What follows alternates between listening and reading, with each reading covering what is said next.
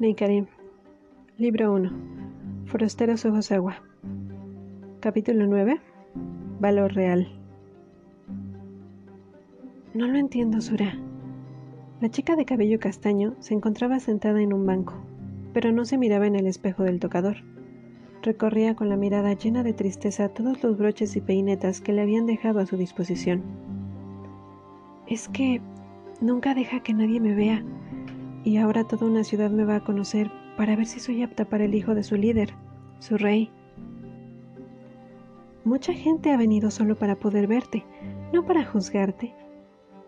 La dama que la acompañaba colocaba los vestidos en un enorme armario que ya contenía algunos otros, regalos de su prometido, el príncipe Killen. El sirviente doblaba la ropa sobre la cama. Te aceptarán por quien eres, de eso no tengas duda. Al primer momento en que te miren, te adorarán, Rafferty es un punto bastante concurrido. Tu padre seguramente querrá presumirte ante todos. Aún así, debería haberme casado con alguien de nuestra región. Yo sería feliz viviendo en Drayden. Estoy consciente de que aquí podría tener una vida más lujosa, pero esto no es lo mismo. Sura se sentó al lado de Lía. Será mejor que descanses, dijo. Mañana, después de desayunar, podrás conocer la ciudad y en la noche serás presentada formalmente. La joven bajó la cabeza y sonrió en señal de aprobación. Sura llamó al sirviente para que prepararan la cama, y al inclinarse para levantar los almohadones, un mechón azul se asomó por la tela que cubría el rostro del sirviente. Sura no se dio cuenta, pero la joven sí lo notó. El sirviente rápidamente volvió a colocar el mechón en su lugar y terminó la cama. Antes de ir a su habitación, corrieron las cortinas de cristal que cubrían a la joven y esperaron que se quedara dormida, en caso de que necesitara algo de última instancia. La joven sentía la brisa un poco más fuerte. El castillo estaba rodeado de guardias. Sus días de libertad nocturna habían terminado. Nunca más podría salir sin antes avisar a su nuevo esposo. Ni siquiera lo conocía.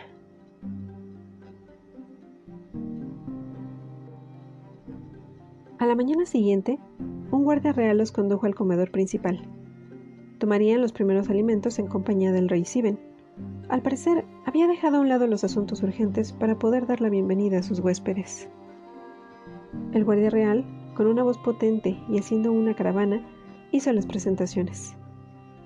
El senescal sátrapa del pueblo Drayden y su hija Lia, futura princesa de Rafferty. Una enorme mesa para los cinco individuos que se encontraban de pie en ese momento. El guardia llevó a Sátrapa y a su hija a sus lugares. En la cabecera de la mesa se encontraba el rey Siben, alto y de facciones bruscas. Su cabello se veía afectado por el color de la edad, pero mantenía los tonos ocre.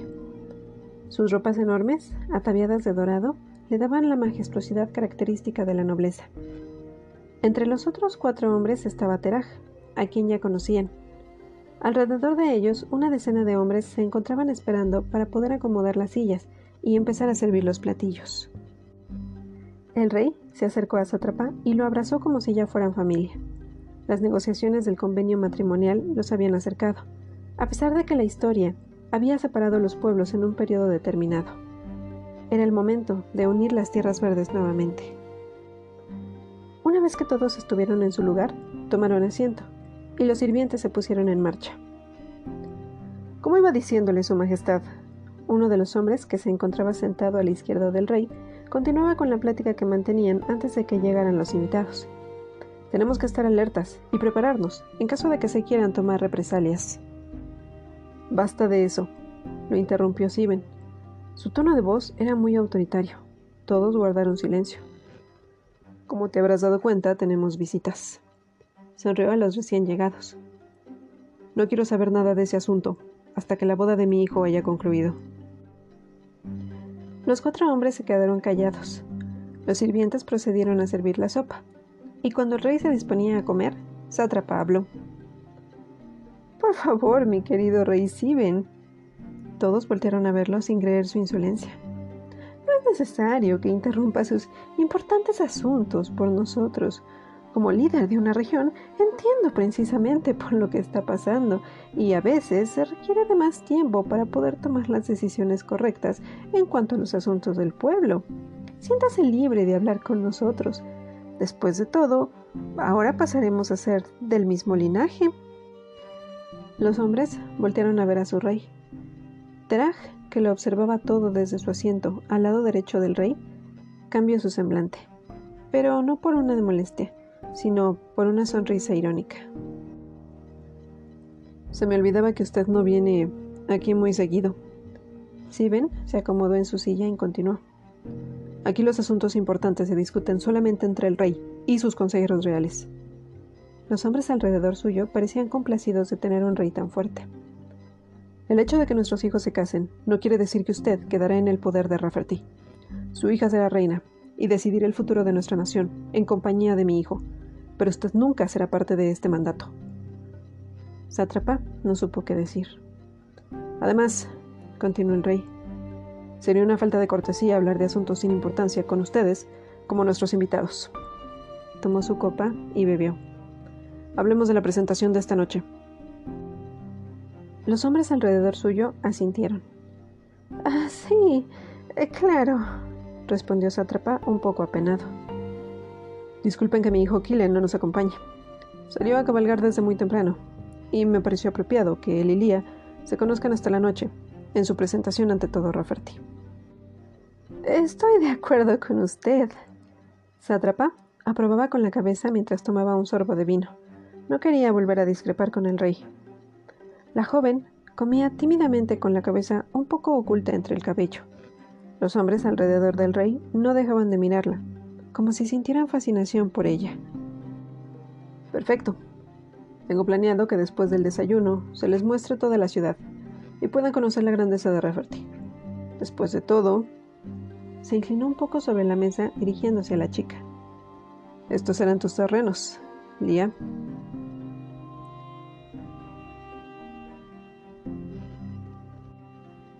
En una de las cabañas de afuera, los soldados de Sátrapa desayunaban plácidamente pan de semillas y sopa de cebolla. Gaiska disfrutaba de su desayuno, como la mayoría de ellos. Su padre ya había tomado los alimentos y se encontraba limpiando sus botas, listo para salir. Un guardia real entró y Tobok se levantó instintivamente para recibir órdenes. La futura princesa Lia y su padre, el senescal Draiden, sátrapa, han salido en compañía de la guardia real. El día de hoy tendrán la tarde libre, Podrán salir a las calles de Rafferty sin dejar la ciudad. La celebración de presentación será en la noche, y podrán apreciarla como todos los habitantes. En caso de que se les necesite, serán informados. El guardia salió, y todos miraron a Tobok. A pesar de que ya les estaba permitido salir, ninguno quería desobedecer órdenes de él. Tienen hasta el mediodía para regresar. Los miraba como si supiera en lo que estaban pensando. No sabemos si Satrapa vaya a necesitarnos antes de la presentación. Además, saldrán en parejas. No quiero tener que lidiar con nadie que se extravíe. Gaiska apuró su desayuno y procedió a colocarse las pequeñas bolsas de cuero en la cintura y la hebilla del cinturón. Tafit se acercó a él. Se me ocurrió que podemos ser compañeros. Se colocó las botas. ¿Qué dices? Claro, a Gaiska no le hacía mucha gracia ir con el joven que tanto cuestionaba su lugar, pero todos tenían parejas ya para salir a explorar. Los únicos que no salieron fueron Tobok y Barbian, su segundo al mando. Una vez afuera, a Gaiska ya no le importó con quién iba. Sus ojos se movían de un lado a otro, contemplando la diversidad de las cosas. La gente del pueblo intercambiaba cacharros y pieles, fuego de colores y agua de todos los lugares. Se acercó una o dos veces para observar a los oráculos y preguntó por el precio de unas rosas que nunca se marchitaban, pero sí cambiaban de color constantemente sin perder la fragancia. El comerciante le dijo a Gaiska que solo se encontraban en las regiones montañosas del agua, y que mientras más grande fuera el amor, más hermosos serían los pétalos que las cubrirían. El joven pensó en comprarlas, pero no tenía suficientes cristales. David, que lo observaba curioso con los brazos cruzados, lo interrumpió. Supongo que no te gustan las cosas femeninas, así que deduzco que buscas algo para una chica.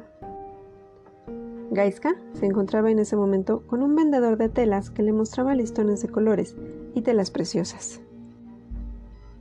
¿Cómo? Ah, esto. Sí, quiero algo especial. Podrías haberme preguntado. David se acercó y empezó a buscar entre todas las chucherías de puestos en el suelo. ¿Qué te parece esto? Levantó una pequeña flor blanca con largos pétalos. Mm, no lo sé. Miró la pequeña flor con desdén. Es muy pequeña. Mi querido compañero, a las mujeres les gustan las cosas valiosas. Pregunta cuál es su precio. El vendedor, que había estado observando a los jóvenes, interrumpió su conversación antes de que Gaiska pudiera hacer la pregunta. Veo que tienes buenos ojos, mi joven amigo, se adelantó. Es una flor de los mantos escondidos de agua, de la región desértica. Su precio es de 80 cristales y dudo que encuentres algo más precioso por aquí. Tafit observó la flor, impresionado de su atinado hallazgo. ¿Lo ves? dijo de forma poco creíble. Aún no me convence. Eso es porque nunca has visto nada como esto, respondió el vendedor de nuevo. Es una buscadora de agua, y te aseguro que le gustará a esa persona especial. Vamos, amigo, presionaba David. Es una ganga. No creo que sea tan valiosa. Gaiska pensaba que tenían más vista las flores que cambiaban de color que aquella, que solo era blanca. Es una flor descolorida. Las cosas más valiosas son las que llevan la belleza en su interior. El vendedor sabía que estaba a punto de recibir una buena cantidad de cristales si impresionaba al cliente. Observa esto. Tiró un poco de agua en el suelo y enseguida puso la flor al lado del pequeño charco. Como si fuera una esponja, la flor comenzó a beber el agua regada. En ese momento llegó un hombre corriendo. ¿Dónde está la flor? La guardaste, ¿verdad? Este joven está a punto de comprarla, respondió el vendedor. Gaiska se dio cuenta del valor del pequeño objeto y sin decir más sacó de su pequeño bolso los cristales. Por favor, chico, te la compraré, suplicaba el hombre. El vendedor se giró para envolver la flor en un pedazo de papel y la entregó al joven. Gaiska se alejó del lugar, seguido de David, quien se encontraba bastante desconcertado, como si no creyera lo que acababa de ocurrir. Parece que realmente conseguí algo de gran valor. Caminaba distraído, observando la pequeña flor blanca. ¿Te diste cuenta de cómo trató de comprármela? Sí, respondió David un poco molesto. Sabes, realmente no creo que valga tanto. No lo vale. Una voz a sus espaldas los hizo girar. Es un grupo de estafadores que engaña a la gente haciéndole creer que adquirieron algo de gran valor cuando no lo tiene. La que hablaba era una mujer con la nariz y la boca cubiertas por un pañuelo de color naranja con bordes rojos. Combinaba con el vestido hecho a base de varias telas de tonos cálidos. Su cabello, castaño largo y ondulado, cubría una parte de sus ojos, dándole un aspecto enigmático. Seguro usaron el truco del comprador desesperado. No es cierto, contestó Gaiska, desconcertado de la intrusión de la joven. Él me mostró lo que puede hacer. Sacó la flor de papel, pero se veía diferente, marchita. Gaiska tenía los puños cerrados. Miraba en dirección al puesto de chucherías. Los dos hombres, aparentemente desconocidos, ahora se encontraban riendo juntos. David parecía encontrarse feliz de la expresión de su compañero. Lo hacen con los nuevos viajeros, los inexpertos, siguió la chica. Parece que compraste una flor común y corriente a un precio muy elevado. No te molestes en reclamar. Son un grupo muy grande. Gaiska tiró al suelo la flor y se marchó del lugar, invadido de furia y enojo. Espera, Gaiska. David lo siguió. El joven caminaba rápidamente. Lo que menos quería era tener una conversación con su compañero. Gracias a su insistencia, era el reír de los vendedores. Gaiska, espérame. Por fin el joven se dio media vuelta y lo encaró. Tú sabías que lo que estaba adquiriendo era una basura. Tú me alentaste a comprarla. Yo no sabía que no era real. Estaba jugándote una broma. Además, yo pensé que fueras tan tonto como para comprarla. Bueno, al menos ahora sé que no debo volver a confiar en ti. Le dio la espalda. Espera, se supone que no debemos alejarnos. No me interesa. Prefiero incumplir las reglas antes de tener que pasar lo que resta de mi día contigo. Apártate de mí. Gaiska se alejó en dirección al palacio. No quería ver más cosas que no podría comprar por falta de cristales. Le quedaban muy pocos en la bolsa. Había trabajado tanto haciendo pequeños encargos para conseguirlos. Se sentó sobre el pasto, en el jardín del palacio, con las rodillas pegadas al pecho y la mirada perdida en las rocas. Aún no quería llegar a la cabaña. De pronto, la pequeña flor se asomó en su firmamento. Era sostenida por la mano de la chica cubierta por el pañuelo. Se te cayó esto. Gaiska la miró sin darle valor. Sabes, las cosas tienen la importancia que uno les dé. Si tú crees que es valiosa, depositó la flor sobre su mano. Entonces lo es. Se sentó al lado del joven. Seguramente viste cuando la estaba comprando, le contestó un gaisca molesto. ¿Por qué no me avisaste? Porque quería que la compraras. El chico la miró fastidiado. De alguna forma, ella había contribuido a que lo estafaran. Ellos cambiaron la flor antes de que la compraras. La que te llevaste era falsa, pero necesitaba que la obtuvieras para poder robar la verdadera e intercambiarlas de nuevo. Esta es la verdadera, señaló la flor. Gaiska no estaba seguro de si la chica decía la verdad. Después de su experiencia, cualquiera podría intentar timarlo. Conserva la flor, contestó de forma grosera, como si quisiera que la chica se callara. No compraste esa flor para mí. La persona adecuada debe de tenerla. Dásela. No es tan misteriosa como crees. Será fácil que la encuentres. Se levantó. Ah, y Gaiska, tal vez sea mejor que entres. Tu padre ha estado buscándote. El joven se levantó de un salto. ¿Cómo sabía ella su nombre y que su padre lo buscaría? ¿Quién eres?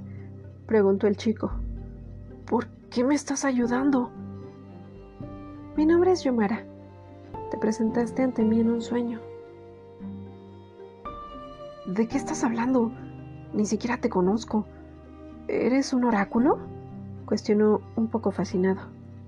Soy una amiga, Gaiska no supo qué decir. En ese momento, David los encontró. Sabía que te toparía aquí, jadeaba. No quería parecer sin mi compañero, ni recibir otro regaño. Ya había pensado en la mentira que diría por tu retraso. Habías ayudado a una pobre ancianita a recoger sus verduras regadas por el suelo. La joven miró a David, pero él evitó verla, así que se alejó, de la misma forma enigmática en la que apareció, sin dar espacio para responder algo más. Llegamos a la hora acordada. No tendremos problemas, dijo en tono amable David, como si no hubiera pasado nada entre ellos dos. Gaiska intentó buscar a la chica, pero ya había desaparecido entre la gente. Cuando entraron en la cabaña, todos los soldados ya se encontraban dentro, esperando indicaciones. El joven guardó la flor entre sus pertenencias y se colocó la armadura que les habían brindado para la ceremonia de presentación justo a tiempo.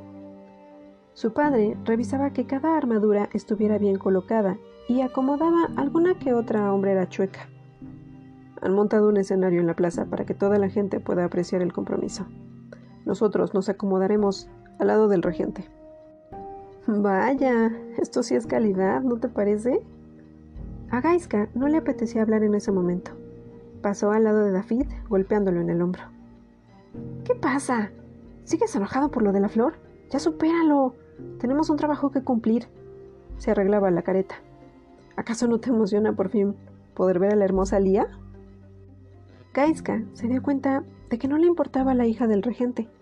Había escuchado de ella por rumores y admitía haberse sentido atraído por la ilusión alrededor, pero la otra joven era real. La había tenido entre sus brazos. Su belleza definitivamente no podría compararse. Volvió a sentirse triste, regresaría a casa sin algo digno para poder disculparse. Tal vez esa forma era más simple. Tenía todo en su contra, y ni siquiera había podido dar con la ubicación de la joven. Un guardia real entró en la cabaña. Todo está listo. Síganme, por favor. La ciudad de Rafferty comenzaba a iluminarse con lámparas de aceite cuando la oscuridad fue ocupando el lugar de la luz del sol. Se habían colocado adornos en lo alto y la gente llenaba poco a poco las calles aledañas al centro, donde se presentarían a los futuros reyes de Rafferty. Los sirvientes dentro del castillo corrían de un lado a otro, preparando todo para la gran ceremonia. Sátrapa se había puesto su mejor capa de color blanco con tela verde aterciopelada en los bordes y algunos anillos provenientes de Drayden. Lo hacían sentirse extremadamente altanero ese día. Lia tenía a su disposición decenas de vestidos en colores sobrios de diferentes cortes y siluetas a juego, con variedad de gemas preciosas para combinar. Sin embargo, la chica había llevado los suyos, que le recordaban su verdadera procedencia. Por orden de su padre, decidió usar uno en color turquesa que destacaba sus ojos y resaltaba la belleza de su fino rostro, que en primera instancia estaría cubierto por un velo transparente del mismo color que el vestido, y que se descubriría enfrente de toda la gente de Rafferty y del príncipe mismo, que nunca la había visto. La gente esperaba ansiosa en la plaza. Muchos habían llegado hasta ahí solo para ver a la joven princesa que formaría parte de su realeza. El misterio por fin se descubriría. El sonido de un cuerno anunció el comienzo de la ceremonia. Siben, el rey de Rafferty, fue el primero en salir, seguido de su hijo Killen, un joven muy atractivo, de rasgos finos y ojos verdes. La multitud los recibió con aplausos. Podía verse la elegancia y la vanidad en los ojos del joven príncipe. Después de ello salió Sátrapa, que parecía disfrutar de tanta atención. Había llegado el momento. Era la hora de que la joven saliera. Cuando lo hizo, un silencio espectral inundó toda la plaza. La joven se acomodó en el centro, junto al príncipe. El rey aprovechó ese silencio para comenzar a hablar. Gracias a todos por acompañarnos este día con esta gran celebración. La gente dejó de ver a la chica para prestarle atención a su rey. Como saben, mi hijo es ahora un adulto, y al ser heredero de Rafferty, tiene la obligación y deber de encontrar una princesa digna de ser reina de esta gran ciudad. La gente se emocionó en aplausos. Esa mujer debe de ser capaz de llevar a cabo su labor como tal y apoyar a su rey en todo momento, en cualquier condición de lujo o adversidad. Miró a la chica que se encontraba a su lado izquierdo. También deberá de tener ciertos valores que caracterizan a nuestra gente. La nobleza será parte esencial. En su corazón deberá de guardar por todos los niños y desprotegidos. Su inteligencia tendrá que demostrar que es digna del cargo. Su fuerza deberá mantenerla en pie, y esa misma fuerza ayudará a levantar al rey cuando lo necesite. Su decisión será imprescindible en tiempos de desesperación y angustia. Sus labios serán la diplomacia con los reinos vecinos. Hizo una pausa, como si algo le preocupara. Son tiempos de firmeza para nuestra ciudad, pero sé que juntos podrán lograrlo. Sé que llevarán a la ciudad de Rafferty a tiempos de gloria y riqueza, así como yo lo hice. Tomó la mano de la joven. Así pues, es momento de que se conozcan. Tomó la mano de su hijo. Hace algunos años Drayden fue el reino más poderoso de los bosques. Es momento de unir fuerzas y regresarle su esplendor. Unió las manos de ambos jóvenes. Les presento a sus futuros reyes. La gente comenzó a aplaudir y gritar de emoción. Los jóvenes se quedaron frente a frente. El príncipe descubrió la cara de la joven y su semblante cambió por completo. La altanería había desaparecido. La incredulidad lo abundaba. Parecía como si nunca hubiera visto una criatura tan magnífica y delicada como la que en ese momento le devolvía la mirada. Sin embargo, el rostro de la chica no mostraba la misma emoción. Dentro de ella el mundo se derrumbaba. Nada sería igual de ahora en adelante. Por ese instante el tiempo se detuvo para él. Era como si la brisa que soplaba lo hubiera congelado todo. Así se sentía. Así se siente estar enamorado, pensó Gaiska, un joven guardia que contemplaba la escena desde el costado de la realeza. Sus pensamientos eran parecidos a los del príncipe. Esa criatura tan magnífica sería princesa de Rafferty. Lia también era la chica de aquella noche.